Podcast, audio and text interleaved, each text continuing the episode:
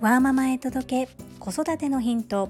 このチャンネルではサラリーマン兼業個人事業主であるパラレルワーカーの私が家事育児仕事を通じての気づき工夫体験談をお届けしています。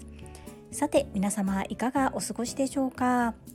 関東では梅雨入りをしたようですね。私の住む関西でも雨の日が続きそろそろ梅雨入りなのかなというふうに感じております。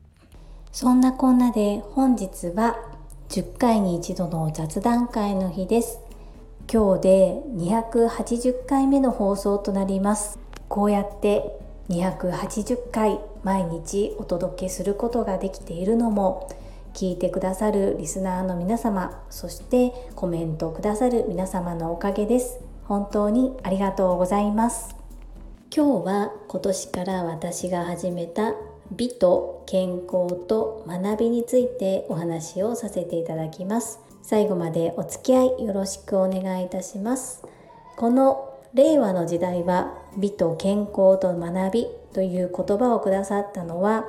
私の大好きな Voicy のパーソナリティでいらっしゃる世界はあなたの仕事でできているの朝倉千恵子先生です。もう私は朝倉千恵子先生のボイシーなしでは生活できないぐらい本当にファンで大好きで心の支えとさせていただいております。朝倉千恵子先生の Voicy チャンネルは毎回私のこの放送の概要欄にリンクを貼らせていただいております。ぜひまだお聞きになったことがない方一度本当に騙されたと思って聞いてみてください。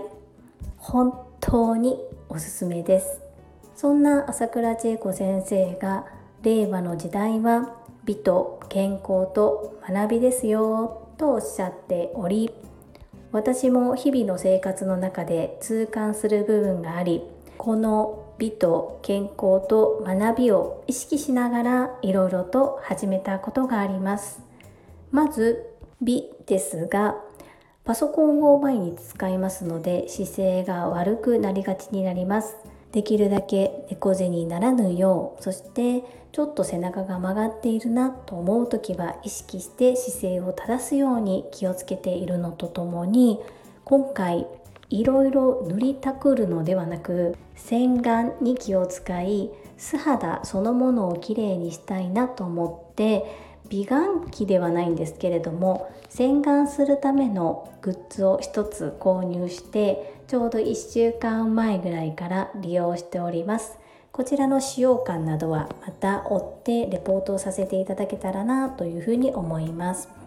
健康の部分はやはり46歳も超えると体力の衰えを感じるところがありそして自分のやりたいことをやるためにも体力は絶対にいるというふうに思ったこと。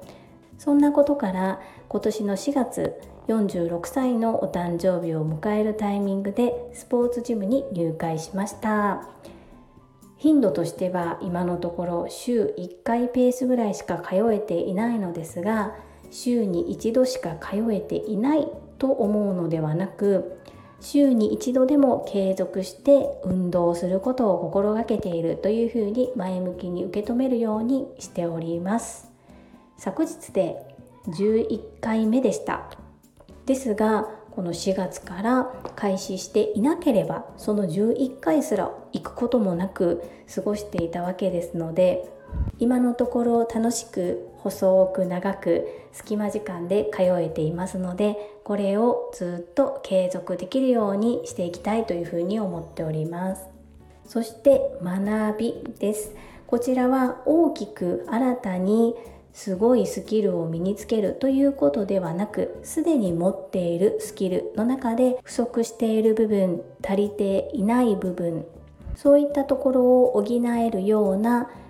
学びを得ています。不思議なんですけれども自分がここが足りていないここを補強したいと思っている時にそういった時にちょうどそこの部分が学べるような物事講座に出会えています。きっとこれは引き寄せてるんだなというふうに感じております。素直にそのご縁を大切に学びをさせていただいております。そんな感じで何か自分の中で一つテーマを決めたことによってそのテーマを目標を達成するためにどんな動き方をするのかどのように行動するのかそれが見えてきますので何か目標を決めてそれに向かって動いてみる。とっても大切なことだなというふうに感じております。老若男女問わず美と健康と学びぜひ皆様も取り入れてみてください。おすすめです。皆様の参考になれば幸いです。本日も最後までお付き合いくださりありがとうございました。最後に一つお知らせをさせてください。タレントの美容研究家忍者みやゆうさんの公式 YouTube チャンネルにて私の主催するお料理教室チェリービーンズキッチンのオンラインレッスンの模様が公開されております。動画は約10分程度で事業紹介自己紹介もご覧いただける内容となっております概要欄にリンクを貼らせていただきますのでぜひご覧くださいませそれではまた明日お会いしましょう今日も素敵な一日をお過ごしください。ママの笑顔サポータージュリーでした。